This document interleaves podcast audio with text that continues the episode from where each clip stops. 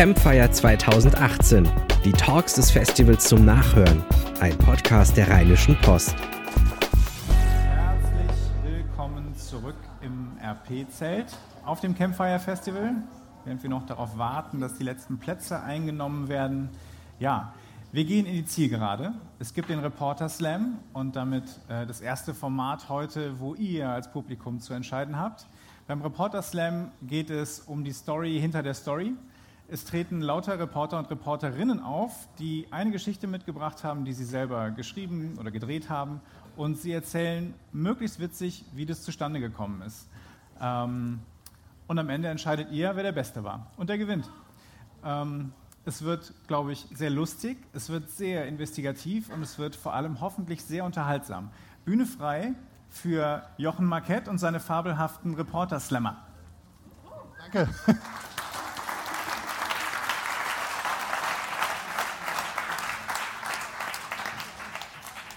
Musik.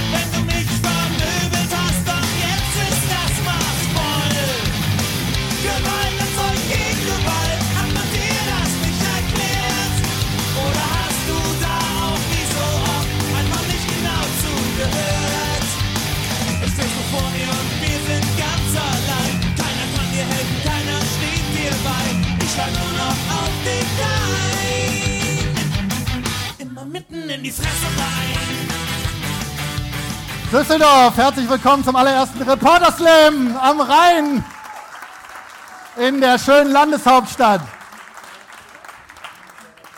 Immer mitten in die Fresse rein, haben die Ärzte gerade gesungen. Das singen sie bei uns immer am Anfang, weil unser Slogan so ähnlich lautet, nämlich immer mitten in die Presse rein. Den haben wir heute noch mal leicht verändert. Immer mitten in die Presse rein, aber rein mit H geschrieben. Wegen Rhein und Rheinland und Nordrhein-Westfalen. Genial, oder? Genial. Wahnsinns-Gag, vielen Dank. Einer lacht. Ja, so ist er, der Rheinländer. Immer auf der Suche nach dem nächsten Lacher, nach dem nächsten Hammer-Gag. Ich selber bin auch Rheinländer, unverkennbar. Mein Name ist Jochen Marquette. Ich stamme vom Niederrhein und habe mein journalistisches Handwerk bei der Rheinischen Post gelernt. Unter anderem hier in Düsseldorf. Das ist allerdings schon 16 Jahre her. Es sind noch einige Zeugen von damals heute hier und fotografieren unter anderem. Seitdem ist aber viel passiert. Vor allem habe ich irgendwann gemerkt, dass ich für seriösen Politikjournalismus dann doch zu sehr Rheinländer bin, also zu wenig bissig und zu sehr albern. Man hat es gerade schon gemerkt. Daher habe ich dann meine Profession etwas verändert und habe 2016 mit einem Freund ähm, den kleinen Satireblog Realsatire gegründet. Und in dessen Namen präsentieren wir heute Abend diesen Slam. Der Rheinischen Post oder auch RP, wie man ja so schön sagt, fühle ich mich immer noch emotional verbunden. Meine Eltern sind bis heute treue Abonnenten seit mehr als 30 Jahren. Sie bekommen sogar noch so eine richtige, ja, genau, so eine richtige Zeitung auf Papier. Und da gab es zum Beispiel eine schöne Beilage und das ist dann ein richtig gutes Gefühl, wenn man nochmal sowas in der Hand hält. Eine Beilage zum Campfire Festival, wo dann dieser Slam unter den Top 10 der Highlights aufgeführt wurde. Das ist doch was, was bleibt. Und meine Eltern spüren das jeden Morgen am Frühstückstisch. Ähm, ich bin also korrektiv und dem Campfire Festival dankbar, dass sie mich und die RP heute beruflich hier wieder zusammenführen. Und zwar passenderweise nicht in den Redaktionsräumen, die sind ja ein Stückchen weiter. Ich bin ja kein Journalist mehr, sondern in einem Zirkuszelt. Das passt wunderbar. Viele haben gesagt, Jochen, du wirst eh nur Partyjournalist und jetzt bin ich Zirkusdirektor geworden und darf euch heute Abend Stars in der Manege präsentieren. Es slammen für euch heute nämlich vier namhafte Reporter und vor allem Reporterinnen. Wir haben im Wettbewerb heute die sagenhafte Frauenquote von 75 Prozent. Das sind 750 Prozent mehr als in der Führungsebene des Bundesinnenministeriums. Liebe Freunde, ich habe das extra ausgerechnet. Und die Slammer und Slammerinnen präsentieren euch jeweils eine eigene Recherche. Ihr habt es von Rainer Lörs in der Anmoderation schon gehört. Und anders als beim Poetry Slam, den ja sicherlich einige kennen, dürfen unsere Slammer auch technische Hilfsmittel nutzen, also Fotos, Videos, etc. Sie dürfen, sie müssen aber nicht. Ihr werdet gleich sehen, wer sich dafür entschieden hat. Jeder bzw. jede hat zehn Minuten Zeit für den Auftritt. Nach neun Minuten erklingt eine solche schöne Hupe. Die klingt auch sehr gut in diesem Zelt. Ich suche aber noch jemand, der eine Uhr dabei hat und bereit wäre, diese schöne Hupe zu bedienen. Wunderbar, das war ganz schnell eine Freiwillige in der ersten Reihe. Wie ist dein Name? Jasmin. Jasmin, ein Applaus für Jasmin. Jasmin stoppt die Zeit nach neun Minuten, einmal hupen, nach zehn Minuten zweimal, aber bitte nicht die Leute von der Bühne reißen. Die wissen dann schon, dass sie so langsam zum Schlussgag kommen sollten. So, und auch alle anderen sind gefordert. genau so, so wird das dann klingen. Auch alle anderen sind gefordert. Äh, ihr habt schon gehört, nachdem ihr alle Auftritte gesehen habt, seid ihr die Jury. Ich bleibe übrigens beim Duzen, weil ich gehört habe, am Lagerfeuer duzen sich eh alle. Da vorne ist unser schönes kleines Lagerfeuer wird noch etwas verdeckt und deswegen, äh, ich hoffe, das ist für alle in Ordnung. Also ihr seid die Jury und wählt heute den ersten Düsseldorfer Reporter Slampion. Das Wortspiel habe ich mir selbst ausgedacht und das trotz NRW-Abitur. Finde das doch mal eine Leistung. Ihr stimmt also per Applaus ab. Ich habe eine App als Dezibel-Messgerät auf diesem Handy. Das ist unbestechlich und misst ganz am Ende, wer am lautesten beklatscht wird. Also nicht wer am längsten beklatscht wird, sondern am lautesten. Hier ist ein sehr dichter Schall. Ich hoffe, meine App hält durch. Ich glaube, es geht bis 130 Dezibel. Mal gucken, ob wir das heute Abend knacken. Eure Handys jetzt bitte auf lautlos stellen. Ihr könnt aber gerne twittern, wenn ihr mögt. Die Hashtags sind Campfire 2018 und oder Reporter Slam. Der Trend geht ja zum Zweit-Hashtag heutzutage. Und gibt es jetzt noch Fragen? Nein, dann haben wir alles gut erklärt. Dann geht es jetzt rein ins Vergnügen, rein wieder mit H, ist klar. Und das Vergnügen startet mit einem Mann, der außer Konkurrenz auftritt. Das ist wichtig, denn er slammt nicht, sondern er musiziert. Leider kann er noch nicht von seiner Musik leben, weil wir alle viel zu viel kostenlos Spotify und YouTube nutzen. Deshalb ist er im Hauptjob noch gestandener Redakteur, allerdings derzeit arbeitslos, aber nur noch genau bis um Mitternacht, denn am 1. September startet sein neuer Vertrag bei Zeit Online. Fühlt euch also privilegiert, dass er die letzten Stunden seines kreativen, aber brotlosen Künstlerlebens nicht mit Bohemians in seiner Wahlheimat Berlin verbringt, sondern mit uns allen. Manege frei für Johannes Schneider alias Bobby.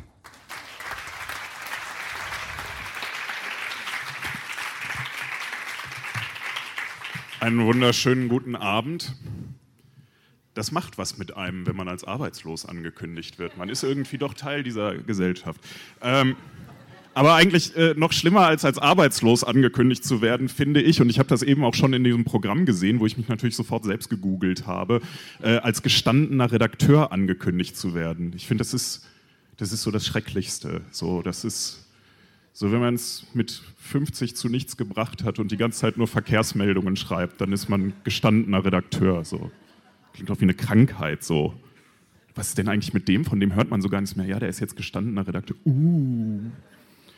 Oder äh, alternativ habe ich mir heute auch noch ausgedacht, jetzt eben ähm, so äh, in der Redaktion einer mittelgroßen Zeitung möchte man irgendwie eine neue Dig Digital-Unit oder ein Datenteam unterbringen und dann sucht man nach Räumen und dann irgendwie so, was ist denn eigentlich mit dieser Tür am Ende des Ganges? Und ach, da stehen nur so alte Erdkundelehrerkarten drin und dann geht die auf und dann so eine halb skelettierte Mumie, ach, das ist unser gestandener Redakteur. Egal.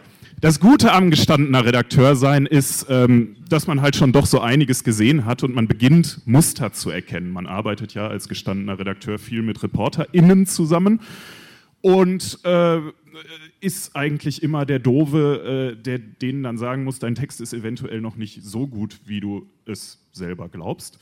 Ähm, und ich habe festgestellt, äh, man beginnt, beginnt ja dann Muster zu erkennen.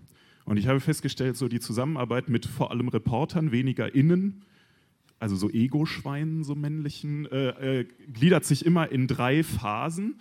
Also die erste Phase ist, Reporter ruft an und sagt, ich habe hier die geilste Geschichte, das musst du sofort machen, da führt überhaupt kein Weg dran vorbei. Man sagt, ja, mach. Äh,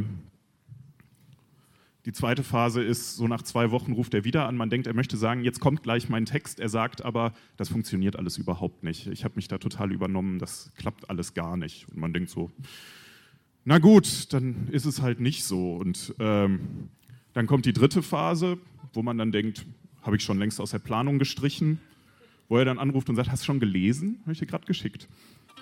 15 Seiten. Ähm, und dann gibt es noch die vierte Phase, aber wenn ich die jetzt noch erzählen würde, dann müsste ich ja mein kleines Warm-up-Liedchen äh, hier gar nicht mehr singen.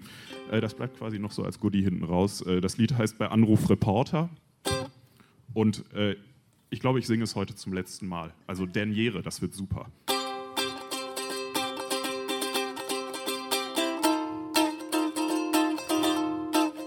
Ach, ich habe eine Sache vergessen zu sagen. Im seriösen Leben heiße ich nicht Bommi, sondern Schneidi. Nur damit alle orientiert sind.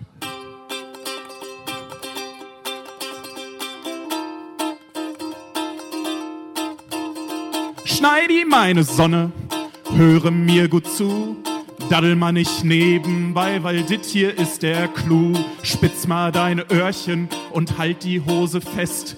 Ich hab da ne Geschichte, Alter, die gibt dir den Rest. Es geht um eine Frau, die ist 100 Jahre alt und lebt seit 95 in einem Loch im Grunewald. Die war mal die Geliebte vom ollen Willy Brandt und auch von Hermann Göring, alter, ehrlich allerhand. Und naja, ich kann die treffen, die öffnet mir ihr Herz. Ich kenn die über meinen Kumpel Mickey Eisenerz. Das wird ne Riesensache.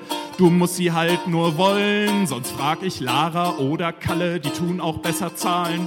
Doch du bist ja von Alters her mein Lieblingsredakteur. Nur bist du jetzt nicht willig, red ich mit dir nie mehr. Jetzt komm ich. Psychologisch.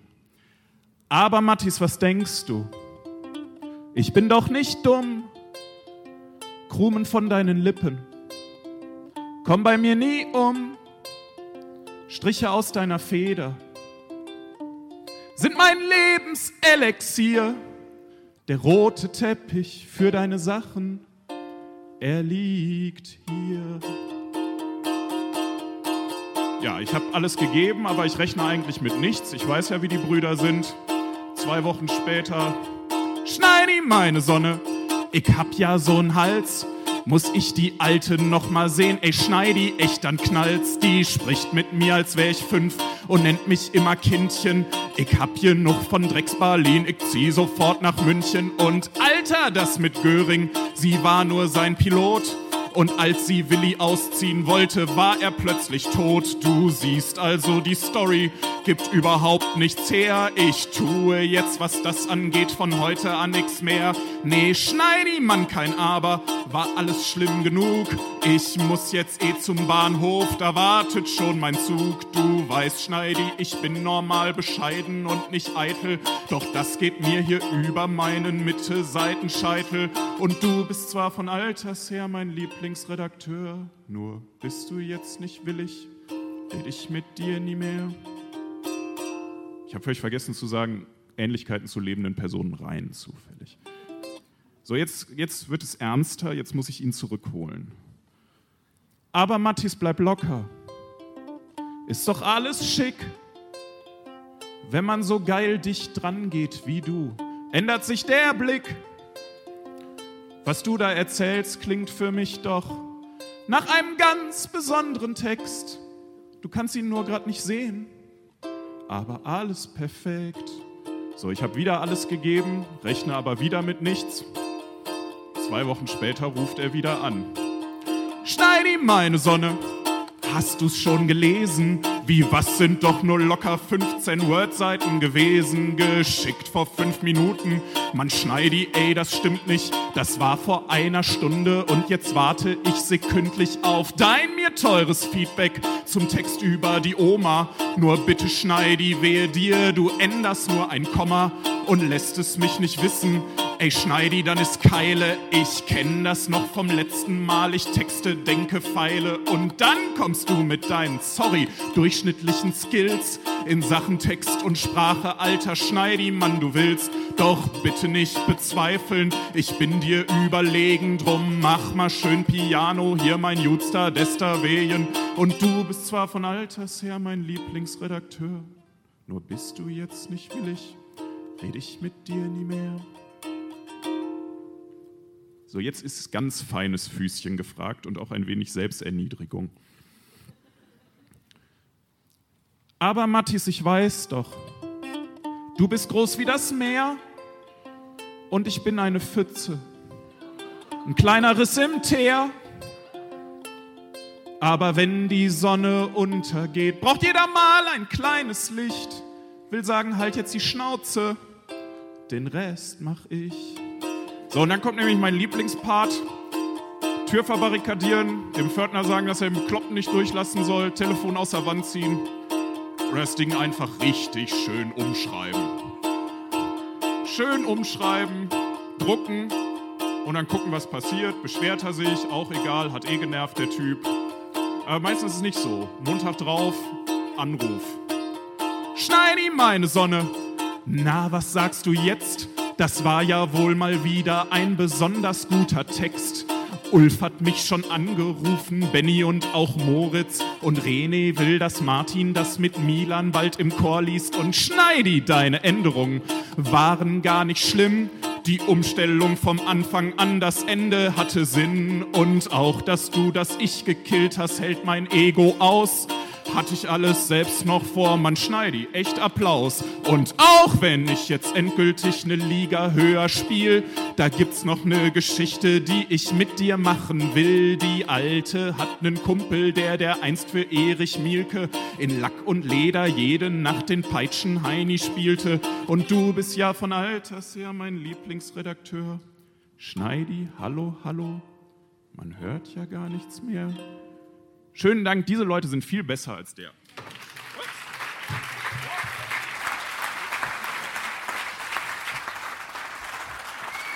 Bommi!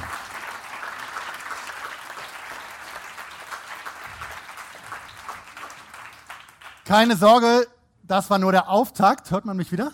Gut, das war nur der Auftakt. Ihr hört Bommi nach dem zweiten Slam nochmal. Aber jetzt startet unser Wettbewerb und zwar mit einer Frau, für die das hier ein Heimspiel ist.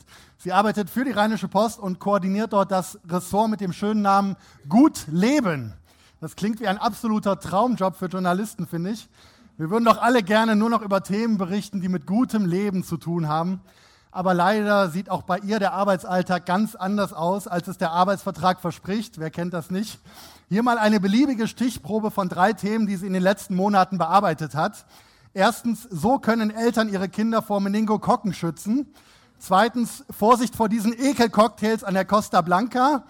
Und drittens, sieben Traumstrände und wie sie wirklich aussehen. Ja, diese Frau zeigt die traurige Realität von Sehnsuchtsorten und genau darum geht es auch in ihrem Slam jetzt. Sie nimmt uns nämlich mit in einen Puff. Und ich wünsche euch nun eine fröhliche Desillusionierung mit Susanne Hammann.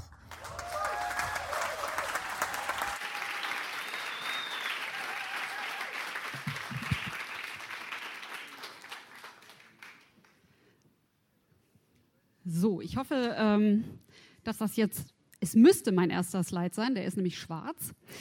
Ähm, wisst ihr, ich liebe meinen Job. Ganz ehrlich, Reporter sein ist sensationell, weil man weiß ja nie, wo man am nächsten Tag hingeschickt wird. Man kommt auch an Orte, da würde man als Normalsterblicher niemals hinkommen. Okay, ganz ehrlich, die Susanne in mir möchte da vielleicht auch nicht immer so hin, aber die Reporterin in mir, die sagt meistens, wow, cool, endlich mal was anderes. Und ich habe euch natürlich auch ein Beispiel für das Ganze mitgebracht, nämlich den Puppenpuff in Dortmund. Das ist ein Puff, da gehen Männer hin und bezahlen Geld, um mit Puppen Sex zu haben.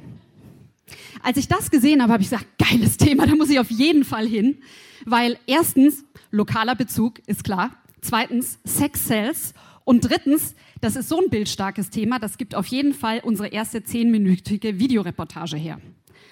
Ja, mein Chef war dann auch gar nicht so begeistert. Den habt ihr gerade kennengelernt, der ist jetzt gerade nicht mehr da. Äh, das ist Rainer Lörs. Der hat zu mir gesagt, Susanne, jetzt mal ganz ehrlich. Erstens, Dortmund ist von Düsseldorf aus echt ziemlich weit weg. Zweitens, Nippel, Nippel, Nippel-Alarm. Und drittens, muss das Video zehn Minuten lang sein? Okay, wir haben dann ein bisschen hin und her diskutiert und am Ende haben wir uns darauf geeinigt, ich und meine Videokollegin Sarah Biere, wir fahren dahin, aber wir drehen keinen Porno. Ich bin sehr froh, dass wir das nochmal geklärt haben.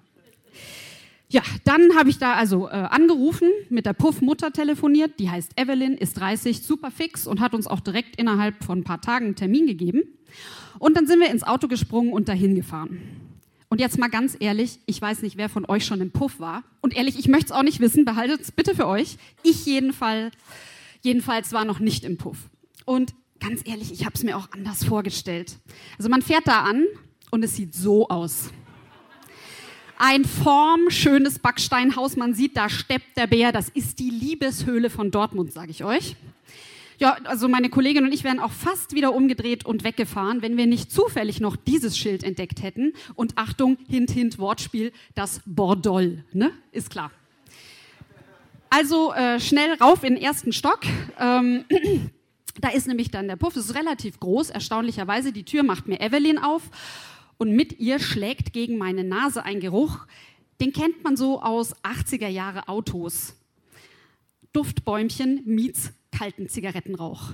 Oh, lieblich, ganz lieblich. Dann muss man der Nase eigentlich auch nur nachlaufen und dann kommt man in den Wartebereich von dem Puff.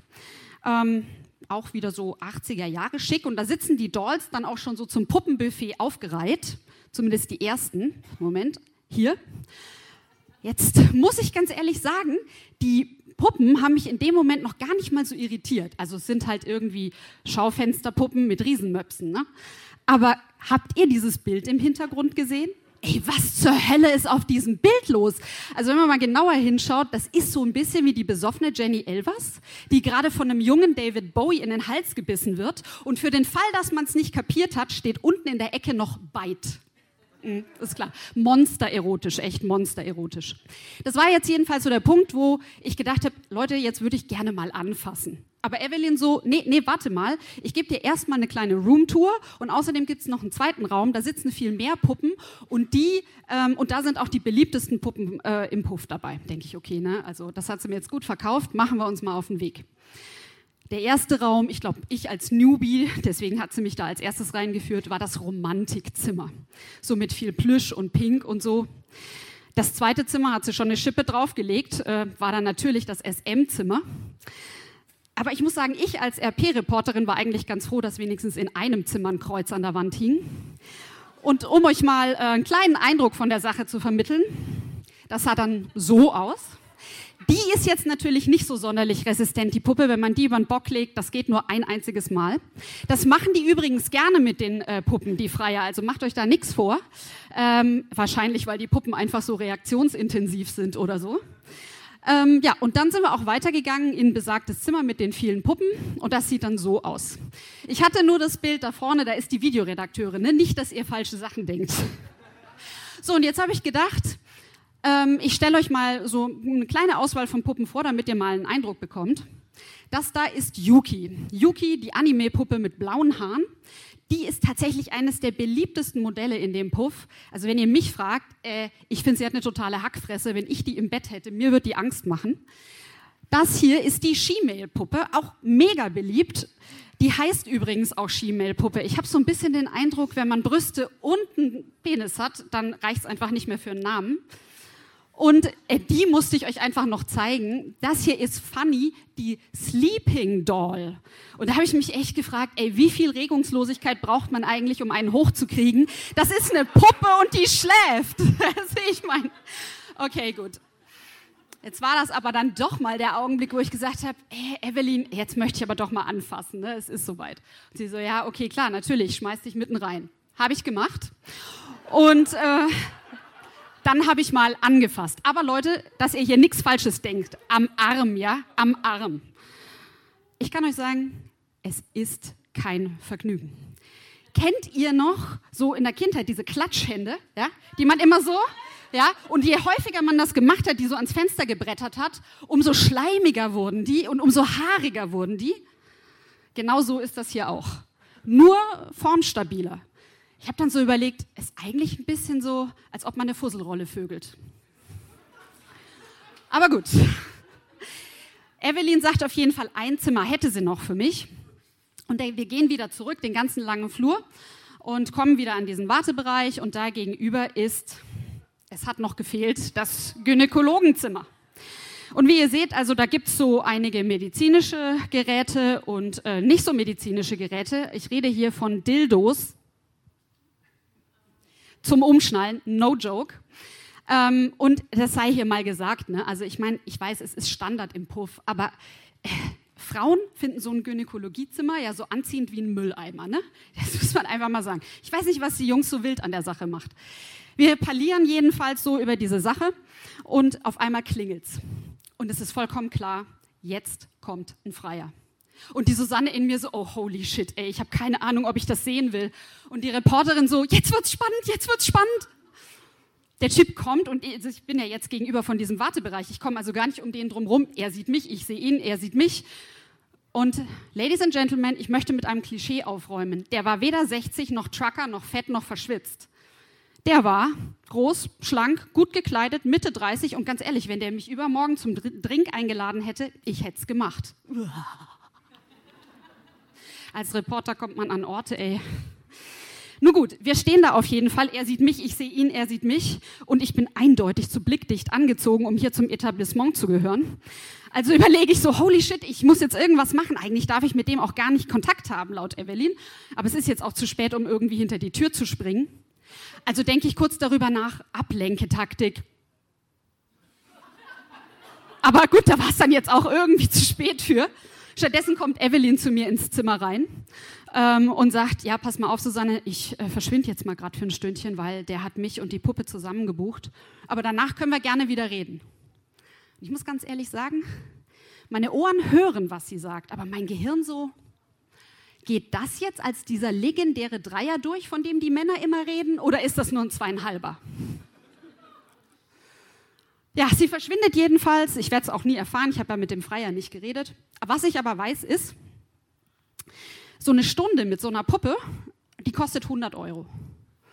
Und äh, ja, ne, habe ich auch gesagt, das finde ich echt verdammt viel. Vor allen Dingen, die kann sich ja nicht bewegen. Also ich meine jetzt mal ganz ehrlich, was macht man denn mit so einem Ding für eine Stunde? Die fühlt sich an wie ein Flummi. Die Gliedmaße sind echt scheiße schwer zu bewegen. Und, äh, na toll, jetzt hast du mich rausgebracht. Die Gliedmaße sind echt scheiße schwer zu bewegen. Und so ein Ding wiegt 30 Kilo. Das heißt jetzt mal Klartext gesprochen, wenn ich so eine Yuki mal umdrehen möchte, dann muss ich erst so stundenlang quietsch, quietsch, quietsch, quietsch. Ja, und dann fällt ja auch noch dauernd die Haare, fallen ja noch dauernd die Haare vom Kopf, weil die Perücke ist nicht fest. Das scheint auch eine der größten Beschwerden zu sein von diesen, äh, von den Freiern. Und ähm, ich weiß schon, äh, also ich finde jedenfalls so richtig erotisch ist das nicht. Und äh, weil ihr jetzt wahrscheinlich mir das alles nur nicht so richtig glaubt, habe ich euch ein kleines Video mitgebracht, wenn es denn läuft. Boah, Wahnsinn. Das geht schon gar nicht so einfach. Ach du meine Güte. Also man braucht wirklich eine Anleitung. Ich meine, gut, man kann jetzt natürlich sagen, das ist schon mal eine Position, mit der man arbeiten könnte, aber ähm, also am äh, sensibelsten finde ich tatsächlich ist irgendwie dieser, boah, braucht wirklich Kraft, das ist kein Spaß, ist tatsächlich dieser Kopf, also ähm, der rastet auch nicht so richtig ein. Ähm, so richtig zum Knutschen ist sie nicht. Also ihr, ihr seht, ich erzähle euch keinen Scheiß. Ja, am Ende dieses Drehtags waren wir auch ehrlich gestanden ganz schön fertig und ähm, gehen dann aus diesem Puff raus, setzen uns erstmal ins Auto und so, ey, holy shit. Als Reporter kommst du echt an Orte, das glaubst du einfach nicht. Und dann sitze ich da so, atme nochmal so dreimal ein und aus. Und dann denke ich so, ach nee, aber weißt du, eigentlich liebe ich meinen Job weil nächste Woche, da bin ich äh, auf einem Reportagetermin bei einem Cannabis-Anbauer. Und da kann sowohl die Susanne in mir als auch die Reporterin in mir den ganzen Kram von heute einfach wegkiffen. Vielen Dank.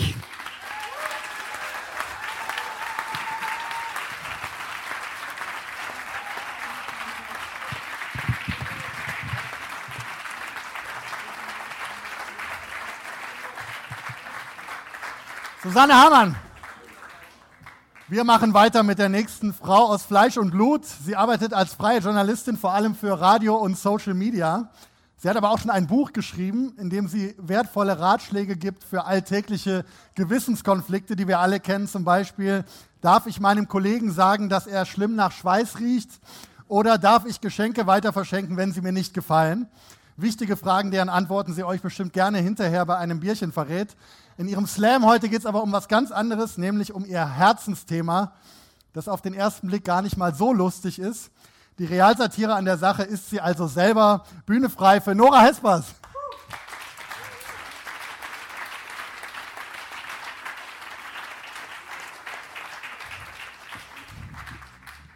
Hallo, ja, ich weiß gar nicht, wie ich jetzt den Spagat schaffen soll äh, vom Puppensex äh, zum Nationalsozialismus.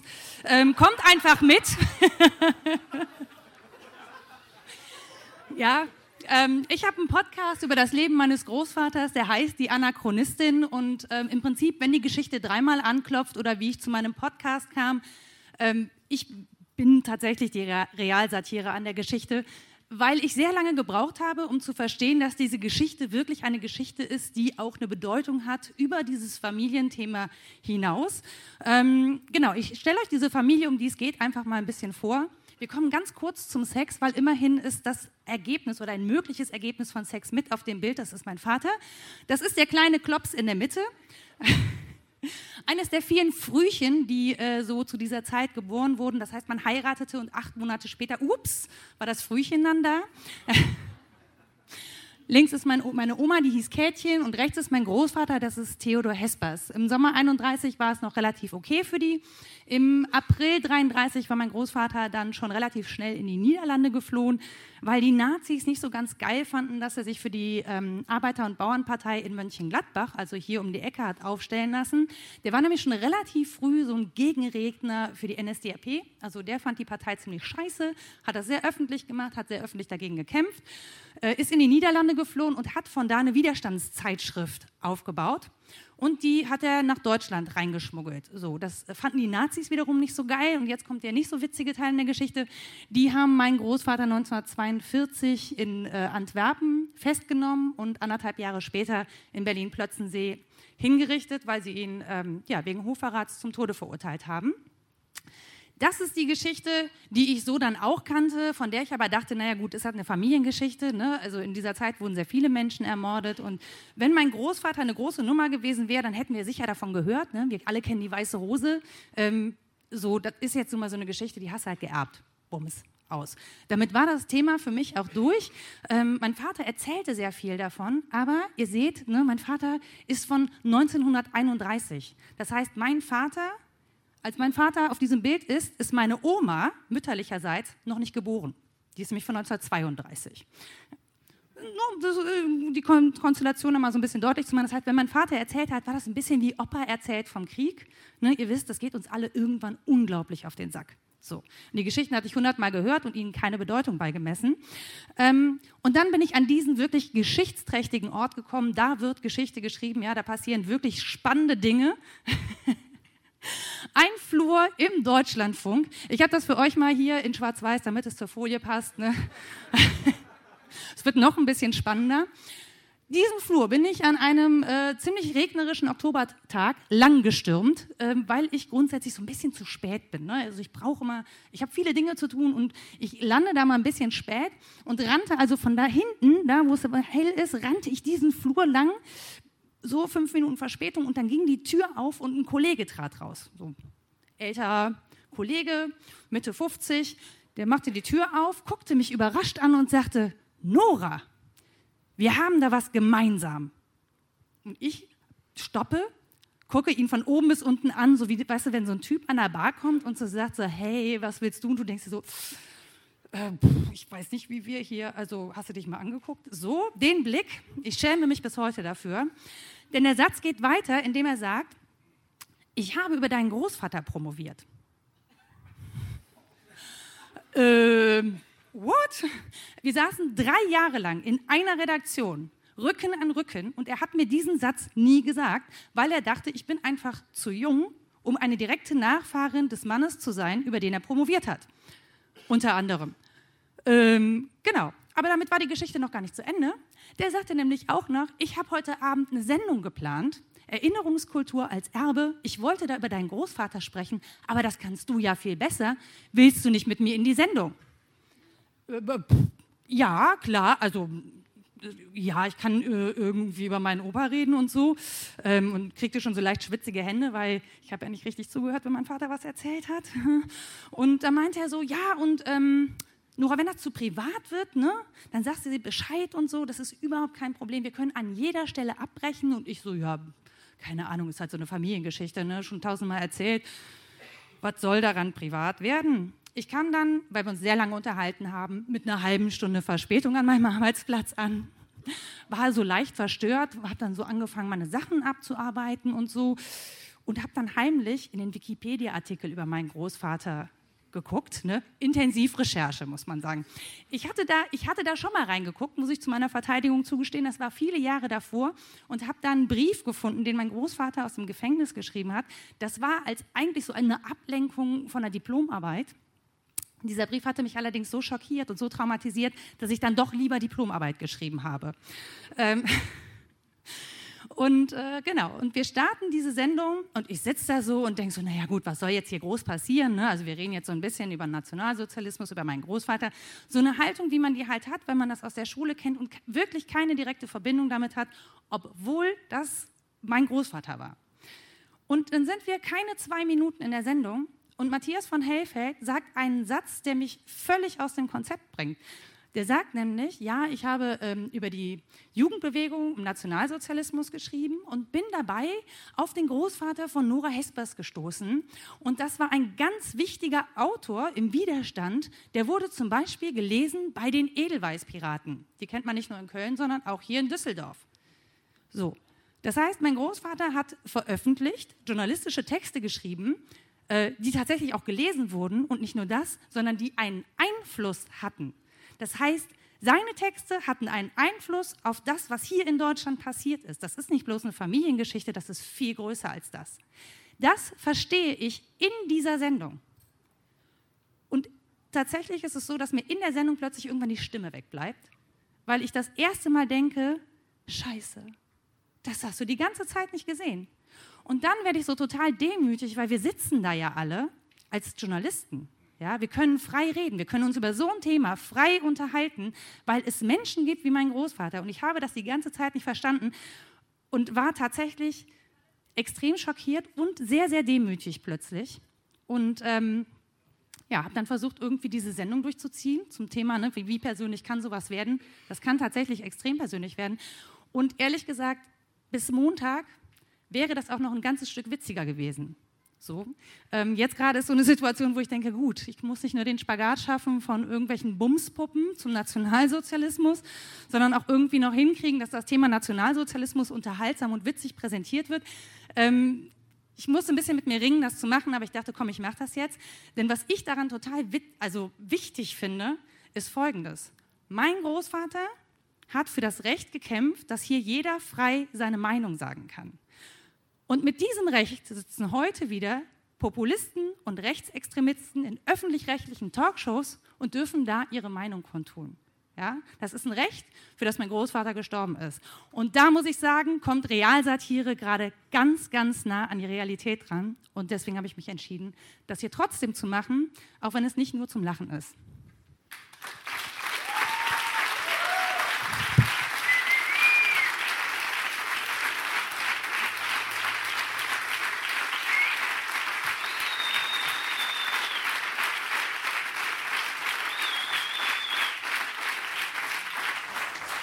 Nora Hespers.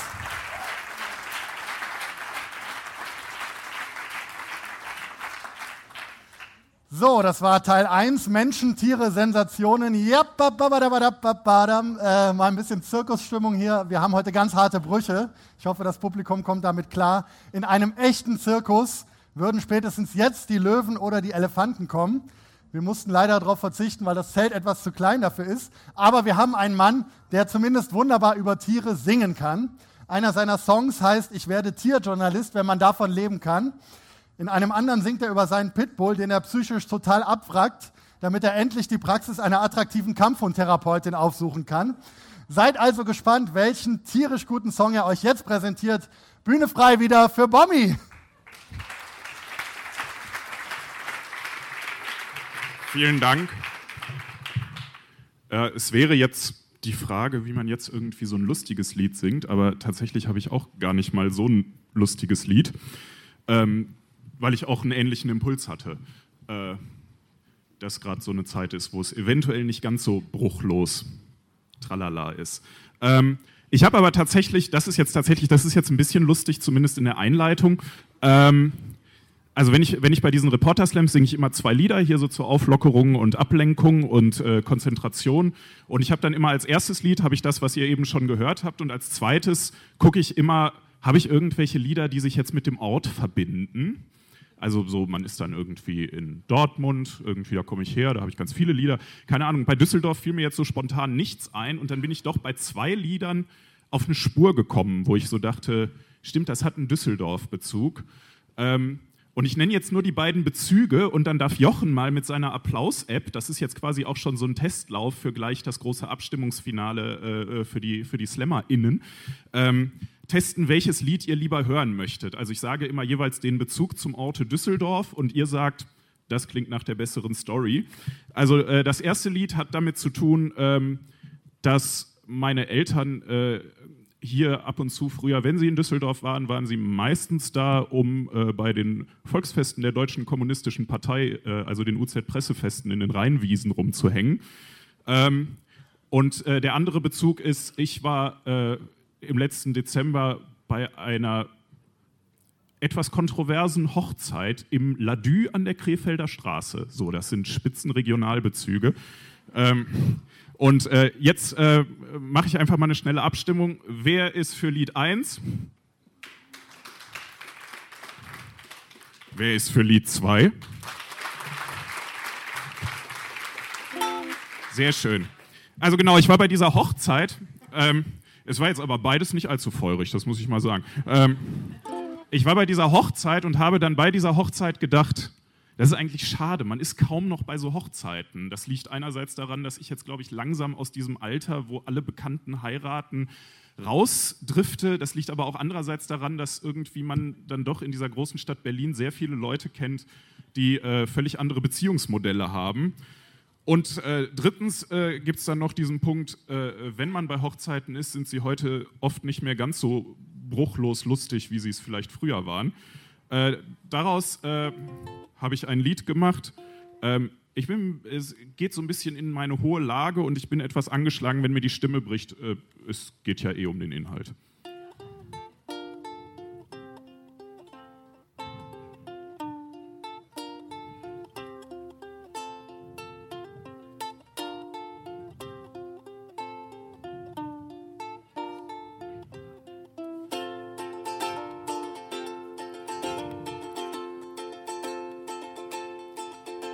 Alle Spießer haben längst ihre Ringe am Finger und auch die anderen haben immerhin Kinder. Und Carla lebt ewig schon Polyamor, bei der ist alles auch festgefügt. Und Daniel war schon mit 16 im Swinger Club und jetzt ist er happy bei Tinder. Die Scheidungen stehen noch lang nicht bevor. Jetzt wird sich erst mal abgeliebt. Und ich finde das alles auch völlig okay so. Mehr noch, ich bin ganz entspannt. Und ich denke auch nicht immer zu, nur oh je, wo ist denn bloß die Zeit hingerannt? Das Leben geht doch erst los, noch zeugt's nicht nur von schmählich vergebenen Chancen. Doch was mir fehlt, ist großräumig auf Schrei nach Liebe zu tanzen.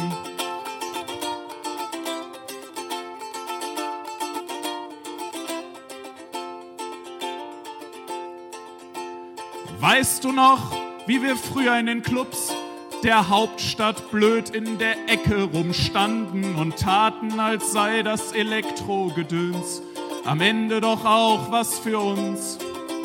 Wie wir uns im Takt der hypnotischen Loops so gumpi-duppi, gumpi-duppi, gumpi-duppi, gumpi-duppi gut dabei fanden, zu nicken, als wüssten wir, was daran schön ist, wie Touristen im Louvre vor Kunst. Doch wenn dann im Herbst die Save the Dates kamen für die Hochzeiten im nächsten Mai, da lagen wir uns ganz beglückt in den Armen und schrieben gleich, wir sind dabei. Und du sagtest seit Monaten schon träume ich von geschlechterkonform schick anziehen. Und was dir liebster fehlt, ist großräumig auf Schrei nach Liebe zu tanzen.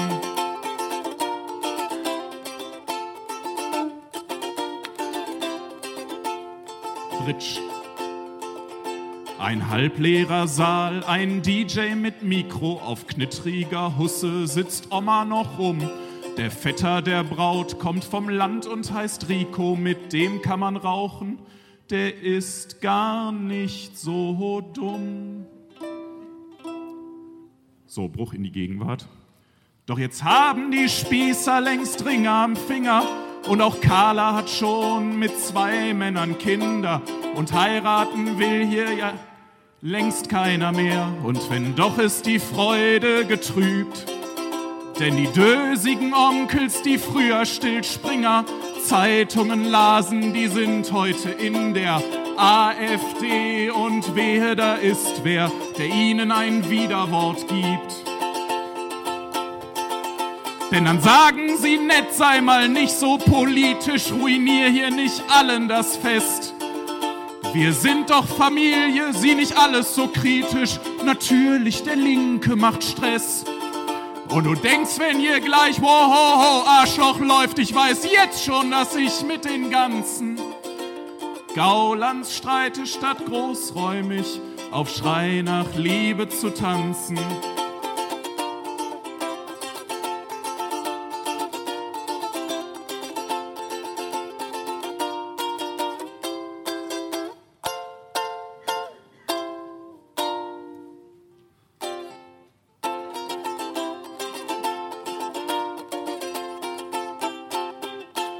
Dankeschön.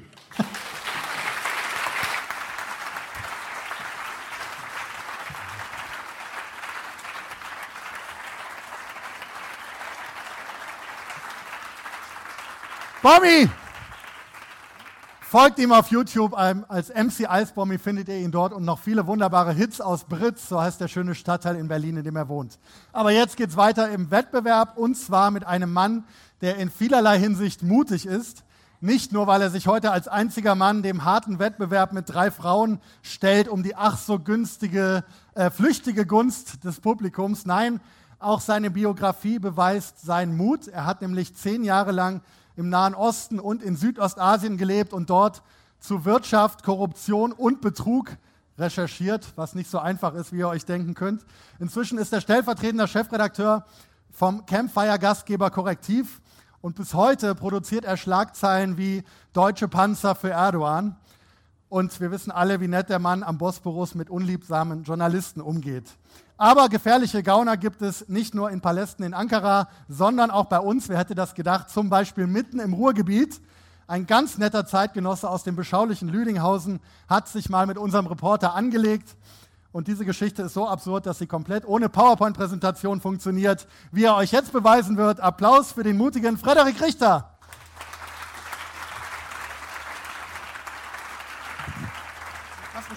Ah, ja. ja.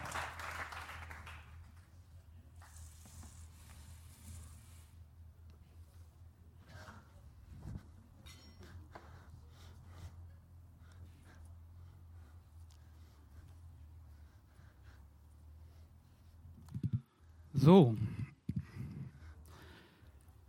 Ich wollte das nicht. Aber Jochen hat gesagt, wir wollen auch nicht das Gegenteil vom Innenministerium sein. Deswegen bin ich hier für die Quote. Und ich habe auch gesehen, wenn man das erste Mal im Fernsehen ist, so wie ich heute, dann kann man hinterher immer noch fragen, ob man auch seine Familie grüßen darf. Jochen, darf ich eben noch meine Frau grüßen? Okay, die guckt gar nicht zu, weil als ich ihr gesagt habe, was ich vorhabe, hat sie gesagt, tu es nicht. Du liest den ganzen Tag und die ganze Nacht Akten. Du bist zu langweilig. Nur damit ihr wisst, was jetzt auf euch zukommt. Vor einem Jahr habe ich das, äh, den Reporter Slam in Dortmund gesehen, auf unserem Campfire Festival letztes Jahr. Und da habe ich gedacht, das will ich auch mal machen. Aber was vortragen? Denn ich bin Finanzjournalist und ich lese den ganzen Tag nur Akten. Also habe ich gedacht, ähm, ich trage ein bisschen was Lyrisches vor, aber nicht von mir. Denn ich komme ja aus Berlin und hier sind wir im Ruhrgebiet und ähm, da habe ich mir gedacht, ähm, fast, fast, im, fast im Ruhrgebiet, letztes Jahr waren wir im Ruhrgebiet in Dortmund, ja. Also es gibt was Lyrisches von einem echten Bergmannssohn aus Oberhausen. Nicht aus Lüdinghausen, aus Oberhausen. Aber bevor ich loslege, muss ich euch nochmal das ganz große Dilemma ähm, eines Finanzjournalisten erklären. Ähm, man lernt nie Leute kennen. Ich weiß nicht, ob man mir das anmerkt. Ähm, denn wenn ich eine Bilanz gelesen habe, dann rufe ich immer an und sage, ähm, das ist ja eine komische Bilanz, die ihr euch da ausgedacht habt. Und dann legen die auf und dann gibt es nur noch Post vom Anwalt.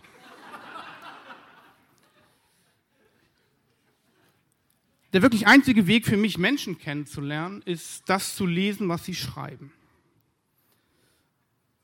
Und so sitze ich in der Redaktion und lese und lese und lese viele Zahlen. Ähm, aber woran es eigentlich nie mangelt, sind Verträge, interne E-Mails, Notizen. Und da lese ich so und da stoße ich auf ein Original, ähm, das sich sehr abhebt in dieser ähm, Szene. Das ist eben dieser Bergmannssohn, ähm, der einen ganz eigenen Duktus hat, eine ganz eigene Sprache, ähm, vor allem weil er immer Begriffe aus der Justiz, aus der Wirtschaft, aus den Banken, ähm, System ähm, sich aneignet, ähm, die er eigentlich gar nicht kennt.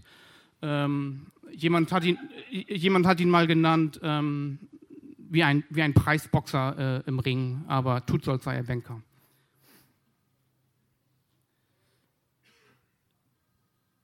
Ich habe also geschrieben über seine Firma, ähm, auch um Ventures in Essen, ähm, habe über die Bilanz geschrieben, ähm, habe gesagt, einiges ist da komisch. Ähm, und dann haben wir uns sehr gut kennengelernt und die verschiedenen Etappen dieser Beziehung ähm, möchte ich euch jetzt vortragen. Wir haben uns am Ende sehr gut kennengelernt, weil ähm, Giesbert betreibt diese Geschäfte schon sehr, sehr, sehr, sehr lange. Und das war halt vorbei, dank Google, in dem Moment, in dem ich einmal über seinen Namen geschrieben habe.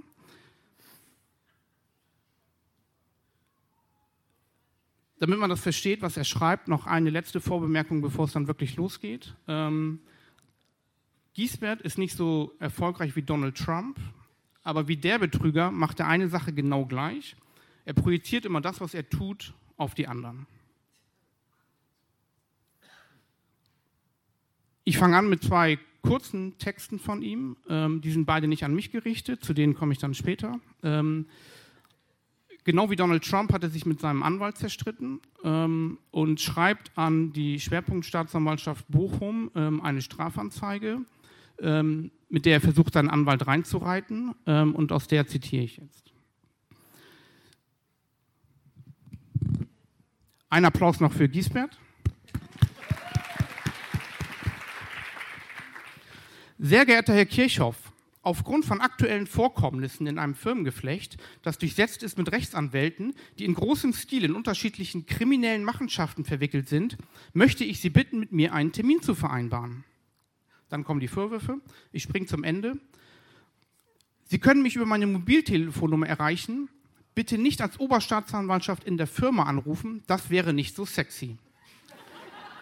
Schreibt der Betrüger an den Oberstaatsanwaltschaft. Dann veröffentlichen wir, wie es immer so ist. Die Gegenseite nimmt sich einen Medienanwalt. Ähm, den, an den er geraten ist, der hat uns dann die Abmahnung geschickt ähm, und hat aus Versehen seinen Schriftverkehr mit dem Auftraggeber unten drunter kopiert.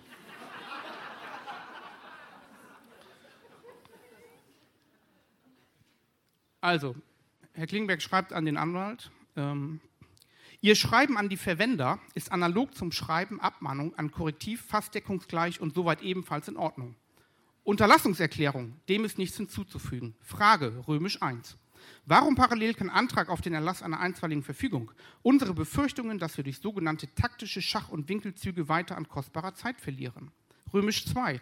Die überfällige Strafanzeige unter der Benennung von Zeugen wird am morgigen Mittwoch an die Schwerpunktstaatsanwaltschaft Bochum K per Fax gesandt. Römisch 3. Schadensersatzklage vorbereiten. Römisch 4. Gegendarstellung. Was ist damit? Also wer sich ein bisschen mit dem Medienrecht auskennt, ähm, ne, da gibt es keine Strafanzeigen ähm, gegen Journalisten zum Glück etc. So, dann ging die Beziehung einen Schritt weiter. Wir haben nicht mehr über Anwälte miteinander gesprochen, sondern wieder direkt. Ich schickte nochmal meine Fragen. Ähm, dann kam als E-Mail ähm, Folgendes an mich gerichtet jetzt. Alles, was jetzt kommt, ist an mich gerichtet. Du bist sehr einfach gestrickt. Im Grunde kenne ich das Vorgehen nur von Menschen, die ich stets als genetischen Abfall bezeichnet habe. Ein Wichtigtür, der sich aufgeilt, wenn er Unwahrheiten verstreuen kann. Gehörst du zu der Kategorie? Ein Versprechen gebe ich dir mit auf den Weg. Sollten unbeteiligte oder unschuldige Menschen mit in den Dreck gezogen werden, dann werde ich dich rund um den Globus jagen lassen, dessen kannst du sich ganz sicher sein. Werde den Spieß nun einmal rumdrehen, damit du weißt, wie sich das so anfühlt. Vielleicht ist er jetzt da. Habe keine Angst, mein Freund. Körperliche Gewalt ist mir zuwider und zu billig. Das ist nicht mein Ding. Aber dir werde ich ein für alle Mal aufzeigen, wie ich mich mit den mir zur Verfügung stehenden Rechtsmitteln zu wehren weiß. Das ist ein Auszug der E-Mails. Dann ähm, lernten wir uns noch besser kennen und er fing an, mir SMS zu schicken. Und das Interessante war, dass die SMS immer dann kam, wie ich entweder kurz vorher oder kurz nachher wusste, wenn irgendeiner seiner Geschäftspartner im letzten Moment nochmal seinen Namen gegoogelt hat, unsere Berichterstattung fand und dann gesagt hat, mit dir mache ich doch keine Geschäfte. Dann wurde er immer so je zornig, dass er sich dann bei mir gemeldet hat.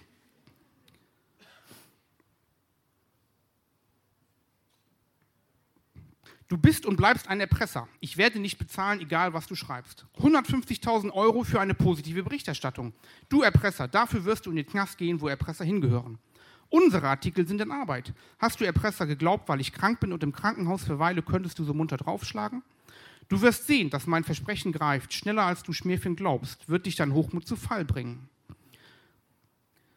Frederik, du bist schwul. Du weißt, dass auch ich keine Ruhe geben werde um die Geschichten, in denen du wegen Drogen und Vergewaltigung steckst. Ich werde es beweisen, was du getan hast. Du bist ein Niemand, das weißt du doch, beruflich bisher ein Versager. Und du denkst, du und verschrobenen Mittäter, die sich bisher alle gut hinter der Bruststiftung versteckt haben, denken, sie können alles machen, was sie wollen und worauf sie Lust haben. Das geht nicht lange gut. Du, Ganove, gehörst in den Knast. Du und dein schwuler Chef. Ihr seid mir schon ein Gespann.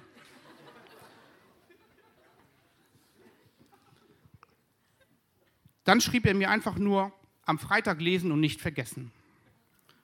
Am Freitag kam dann ein Link, ähm, gibt es bis heute, aufgedeckt xy.wordpress.com. Von, von, von, kein Spaß, von dieser Website ist diese Illustration, die er gebastelt hat. Ja. Das Geisterschiff Korrektiv. Da hatten wir ein, zwei Abgänge, da hat er gesagt, ähm, die Ratten ver, ähm, verlassen das äh, sinkende Schiff und hat so einige Sachen, die wir angestellt haben, ähm, versammelt.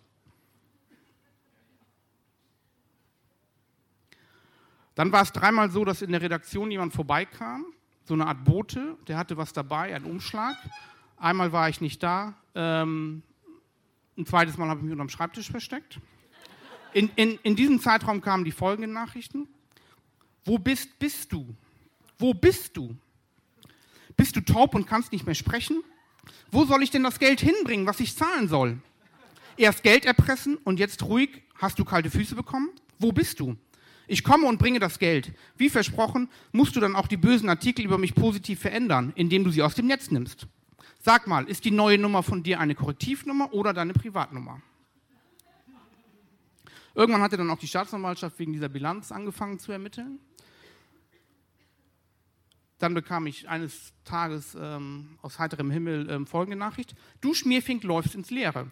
Auf deine Lügengeschichten hatte die Aurum, das ist die Firma, heute eine Durchsuchung. Das haben mir meine Söhne durchgetragen, zugetragen. Pech ist nur, dass du mit deiner Intelligenz nichts begreifst. Wie solltest du auch?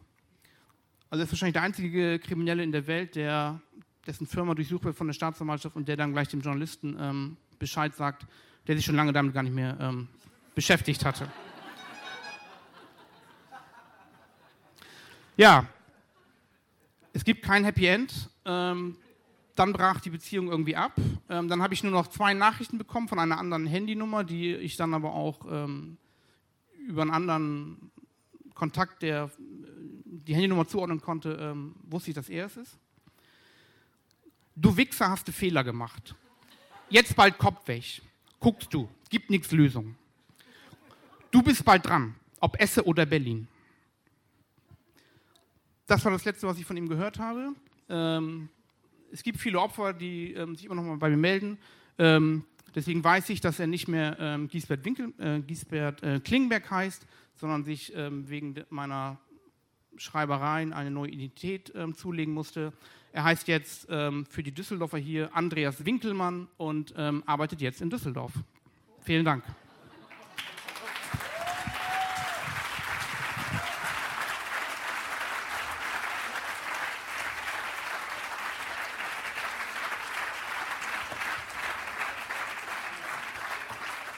Frederik Richter.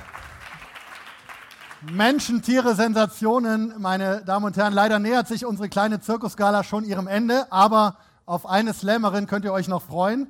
Ich kenne sie noch aus unserer gemeinsamen Zeit in der Journalistenakademie der Adenauer Stiftung. Da hat sie mal als Sängerin eine Karaoke-Bar in Bielefeld aufgemischt. Ich war im Publikum.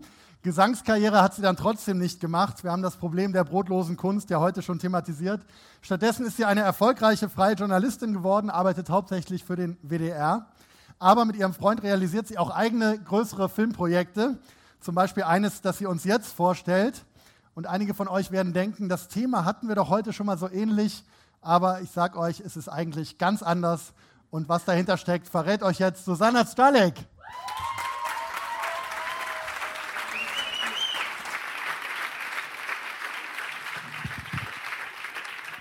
Ja, guten Abend. Ähm, genau, also ich äh, hole ein bisschen aus. Ich habe heute da drüben im WDR Funkhaus noch einen Beitrag geschnitten zu 20 Jahre Google. Und das ist eigentlich die perfekte Überleitung zu meinem Thema heute, weil wenn man äh, was im Internet finden will, dann benutzt man Google. Und was ist denn eurer Meinung nach so mit ein Hauptinhalt des Internets? Ja, richtig, sehr gut. Moment, was? Ja, Katzen sind nur auf Platz zwei. Aber ihr habt recht. Das Internet ist voll mit Porno. Ich habe diese Woche mal äh, den Begriff Porn gegoogelt. Äh, rausgekommen sind eine Milliarde 880 Millionen äh, Suchergebnisse. Ähm, ja, reicht für ein ganzes Leben, glaube ich. Ich habe sie nicht alle angeguckt. Ähm, und tatsächlich, äh, 8,5 Prozent des weltweiten Internetverkehrs besteht aus pornografischem Material. Und wir Deutschen scheinen besonders pervers zu sein, denn bei uns äh, sind es 12,5 Prozent. So. Ähm, früher war das ja alles noch ganz anders. Ähm, ich habe mir sagen lassen, wenn man früher ein Porno gucken wollte, dann ist man in sowas hier gegangen, in eine Videothek. Stelle ich mir ziemlich peinlich vor, ehrlich gesagt. Ähm, als ich Teenager war, äh, kam das Highspeed-Internet auf und äh, bei uns äh, konnte man das dann schon so konsumieren. Eigentlich sollte dieses Video jetzt abgespielt werden. Ich weiß nicht, warum es nicht geht. Äh, auf jeden Fall konnte man, kann man jetzt eben jederzeit vom Rechner, oh ja, jetzt geht's. So sieht das dann aus zum Beispiel. Ähm, man kann vom Rechner ganz bequem äh, sich das einfach zu Hause streamen, sich angucken. Ähm, eine schwedische Studie sagt, dass Jungs im Alter von zwölf Jahren ihren ersten Porno gucken meine Vermutung ist, manch einer kann YouPorn auswendig, bevor er das erste Mal Sex mit einem echten Menschen hat. Und dann kann man sich fragen, und jetzt kommen wir zum ernsten, ernsteren Teil, was macht das denn mit uns? Ähm, das habe ich mich das erste Mal vor sechs Jahren gefragt. Da habe ich noch studiert in Dortmund. Da haben wir so ein nettes kleines Projekt gemacht, das äh, Projekt Porno. Der rosa Hase bin übrigens ich. Ja, ich weiß, ich kann alles tragen. Ähm, das Kostüm habe ich leider nicht mehr. Ähm, genau, und da haben wir unter anderem mit einem Sexualtherapeuten gesprochen, der uns erzählt hat, dass er mehr und mehr Patienten hat, die wegen eines problematischen Pornokonsums zu ihm kommen. So. Ich habe das Thema dann erstmal ruhen lassen, ähm, habe dann angefangen, als seriöse Journalistin zu arbeiten für den WDR und habe dann aber zwei Jahre später in meiner Freizeit mal so einen TED-Talk gesehen. Kennt ihr alle TED-Talks, ne? Ähm, da ging es darum, dass tausende Männer weltweit aufhören, Pornos zu gucken. Und da habe ich kurz aufgehorcht, weil ich dachte mir, warum würde jemand mit sowas ja, Schönem wie Pornos gucken aufhören? Ähm, der Grund ist äh, unter anderem erektile Dysfunktion. Ähm, tatsächlich scheint es so zu sein, dass es viele Männer gibt, die eben bei Pornos noch einen hochkriegen, aber eben nicht mehr mit einem echten Menschen und die da eine Verbindung sehen. Diese Männer tauschen sich aus in sogenannten No-Fab-Foren. Fab ist Englisch und heißt sich ein runterholen. Ähm, No-Fab Diese Männer wollen sich keinen mehr runterholen, jedenfalls nicht mehr zu Pornos. Ähm, in einem der größten Foren sind über 350.000 ähm, und da habe ich diese Woche noch mal reingeguckt. Ähm, da schreibt ein 16-Jähriger, Pornos gucken ist wie Drogen nehmen. Du brauchst eine immer größer und größer werdende Dosis, um noch den gleichen Kick zu bekommen. Musst dir immer krasseren Scheiß angucken. Ähm, und das Schlimmste ist, du fängst an zu glauben, dass es normal ist. Da habe ich mich gefragt, kann Porno wirklich süchtig machen? Ähm, ja, und als Fernsehjournalistin, die ich bin, habe ich erstmal geguckt, gibt es denn vielleicht eine Doku dazu oder eine Reportage? Ich habe auch einiges gefunden, allerdings ähm, ja eigentlich nur Reportagen, die an Pornosets spielten oder ähm, irgendwelche Interviews mit Pornostars, aber nichts, äh, was mit den Nutzern zu tun hat.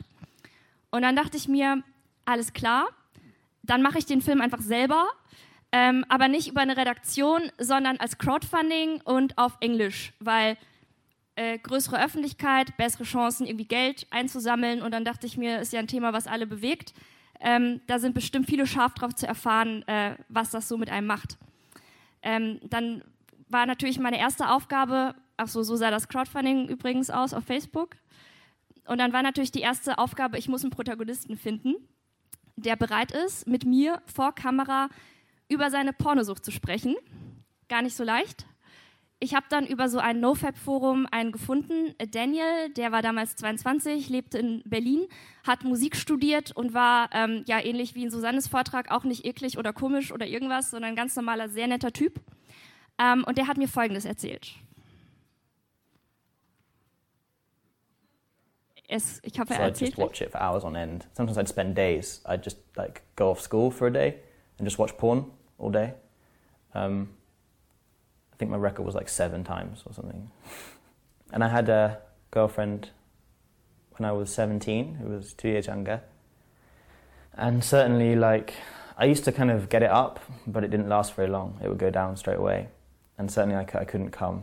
I couldn't come at all near her, not unless, not with, a, not without a death grip kind of masturbation. That was it. She couldn't get me off.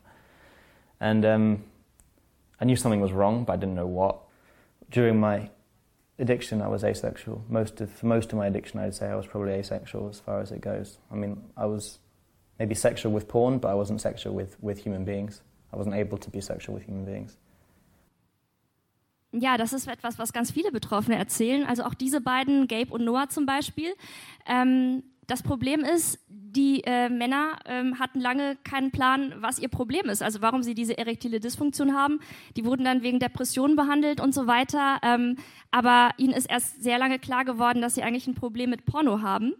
Ähm, es ist nämlich so, dass Pornosucht keine anerkannte Suchterkrankung ist, im Gegensatz äh, zu Alkohol oder Drogensucht. Ähm, und es gibt auch noch nicht so viel Forschung dazu. Ich habe dann mal geguckt, ähm, was wissen wir denn schon über das Thema?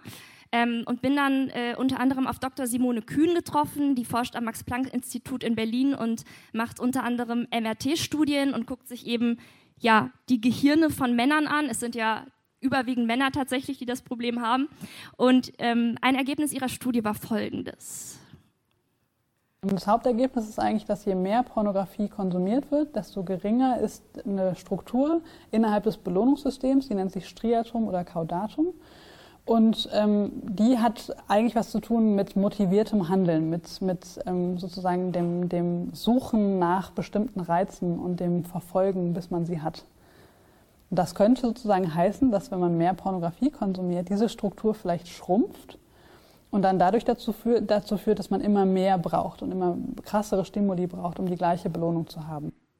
Ja, wenn es um die erektile Dysfunktion geht, ähm, da ist es wohl so, dass sich das Gehirn einfach umpolt ähm, und eben sich daran gewöhnt, eben von Pornos stimuliert zu werden und nicht mehr von wahren Menschen. Ähm, ja, ich äh, klicke das mal weiter, ich glaube, das dauert äh, zu lange.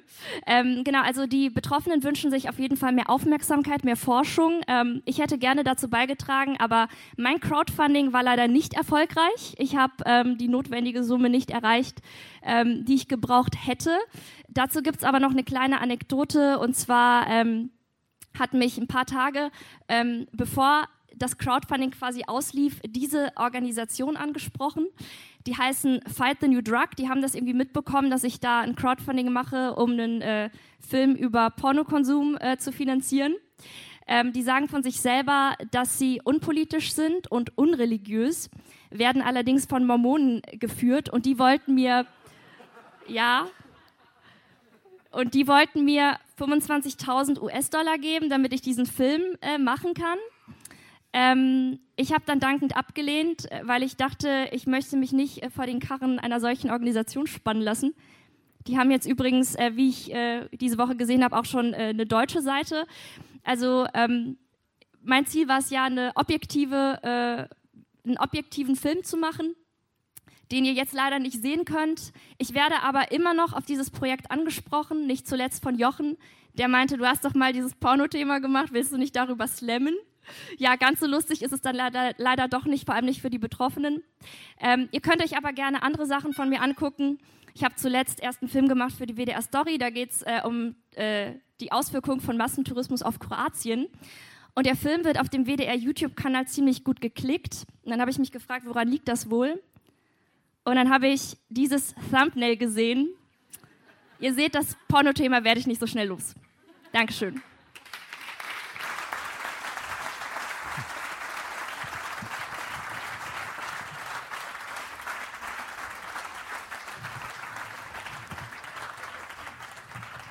Susanna Skalek. So, und jetzt bitte ich alle Slammer und Slammerinnen auf die Bühne und jetzt seid ihr gefordert. Menschen, Tiere, Sensationen, bitte noch nicht alle aufbrechen, sonst ist die Jury zu klein.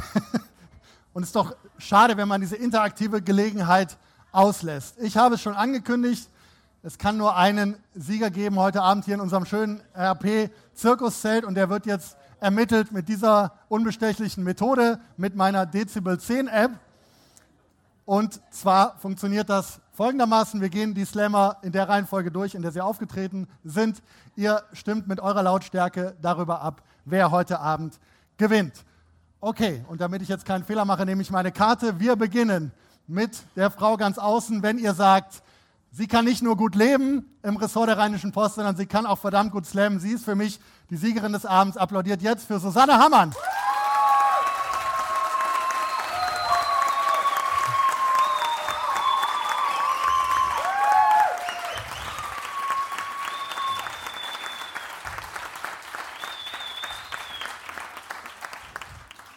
Ihr sagt, was für ein Spagat in einer solchen Chemnitz-Woche, dieses Thema hier auf die Bühne zu bringen und das direkt nach dem Puppenpuff, das muss belohnt werden mit dem Sieg heute Abend. Dann applaudiert jetzt für Nora Hespers.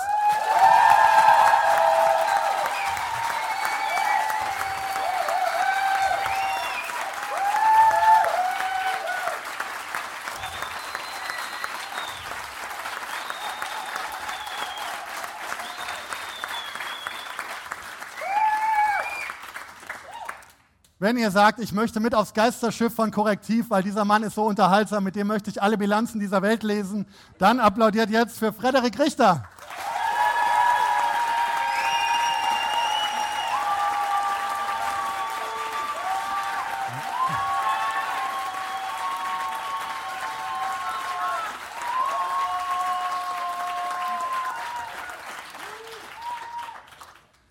Wenn ihr sagt, wer braucht schon Katzen und Pornos, wenn man diesen Slam haben kann, das ist für mich die Siegerin des Abends, dann applaudiert jetzt für Susanna Sjalek.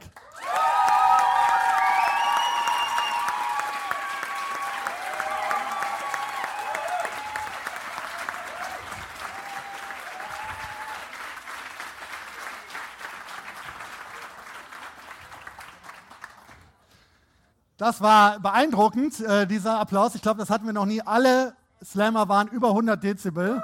Äh, meine App hat das so gerade noch gestemmt bekommen, aber wir müssen nicht in ein Stechen gehen. Es gibt eine Siegerin. Reporter Slampien Nummer 1 in Düsseldorf ist Nora Hespers. Und, und das,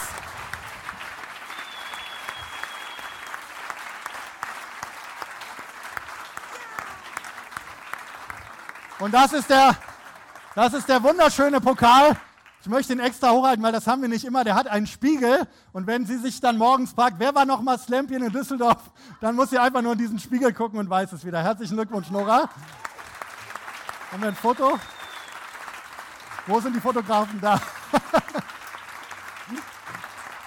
und, danke. Und jetzt kommt Bommi auch bitte mit auf die Bühne, weil für alle anderen gibt es jetzt einen wunderbaren Realsatire, echt lustig, Jutebeutel.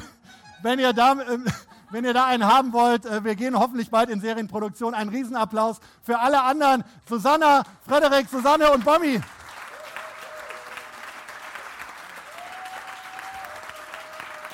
Dankeschön. Bommi.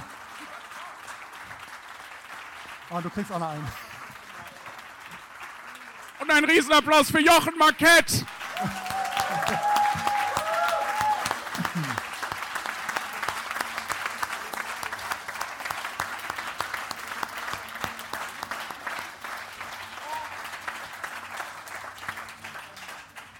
Publikum, die besten Fotos und Videos des heutigen Abends gibt es in den nächsten Tagen auf realsatire.de und auf unseren Facebook- und Twitter-Kanälen Realsatire. Also folgt uns gerne dort. Ein dickes Like und Danke. Vielleicht könnt ihr jetzt einfach mal durchapplaudieren. Von jetzt äh, bis gleich, äh, wenn ich alle genannt habe, für die Organisatoren des Campfire von Korrektiv und der Rheinischen Post. Danke an Inga Schlosemann für die Logos, an alle Fotografen und Kameraleute. Danke an euch und an Bommi. Und, und danke an euch im Publikum. Ihr wart die reinste Freude und rein natürlich mit H. Vielen Dank, noch viel Spaß auf dem Campfire. Tschüss. Einmal zusammen. Einmal verneigen.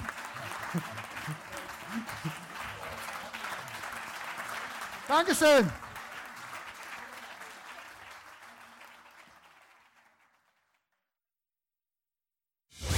Keine Lust, auf die nächste Episode zu warten? Frische Themen gibt es rund um die Uhr auf rp-online.de.